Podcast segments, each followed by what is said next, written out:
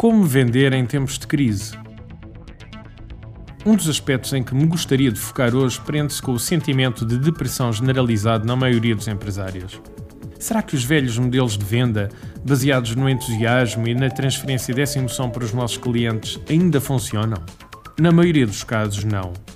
Ainda sou do tempo em que os livros de venda antigos diziam: entusiasmem-se com o vosso produto, que essa emoção contagia o vosso cliente. Já experimentaram fazer isto a um empresário deprimido? O mais provável é terem do lado de lá uma recepção do género. Olha para este todo contente, mas será que ele não sabe que estamos em crise? Numa situação destas, mais vale sincronizar o estado de espírito com o do cliente e entrar na onda dele. Algo assim do género. De facto, Sr. Flantal, as coisas têm estado complicadas. Muitos dos nossos clientes têm estado a atravessar períodos de crise. Mas será que devemos ficar neste estado por muito tempo? Claro que não. Somente o tempo suficiente para sincronizar o estado de espírito, para não chocar com ele e conseguir depois devagar começar a tirá-lo de lá. E aí você pergunta: como é que isso se faz? Muito simples. Ao sincronizarmos os ritmos corporais, como a velocidade com que falamos, a postura, a respiração e outros fatores como o estado de espírito, estamos a criar empatia. O corpo humano segue ritmos.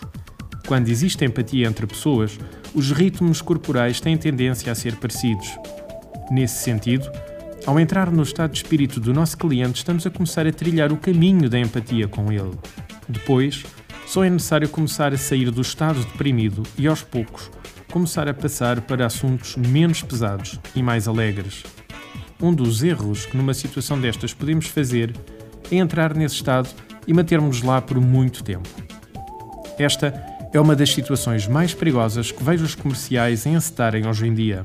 Ao cairmos na tentação de fazermos de psicólogo repetidamente com os nossos clientes, estamos a criar aquilo a que habitualmente se chama uma âncora negativa. Quase todos nós tivemos, numa ocasião ou noutra, um desgosto na nossa vida, e por vezes, nessas alturas, está na moda uma música que passa repetidamente na rádio. Por acaso já notou que a emoção e a música ficaram interligadas após algum tempo? E mais tarde, de cada vez que a música passa, voltamos a sentir a mesma emoção ou tristeza. Esse fenómeno das âncoras ocorre com milhares de situações na nossa vida. O que pode acontecer com o seu cliente é que ele, inconscientemente, o interligue a si aos sentimentos de depressão que a crise lhe provoca. E no início, pode parecer que estamos a criar uma relação de confiança com ele. Rapidamente, isto vai voltar-se contra nós. Por isso, entrar no mesmo estado de espírito do nosso cliente é útil, desde que seja somente para criar empatia e tirá-lo de lá. Nessas situações, sim, vai ver que o efeito é fantástico. Porquê? Porque vai criar uma âncora positiva com ele. As emoções positivas que lhe conseguir criar vão ficar associadas a si. E no futuro, cada vez que ele se lembrar de si, as emoções vão voltar.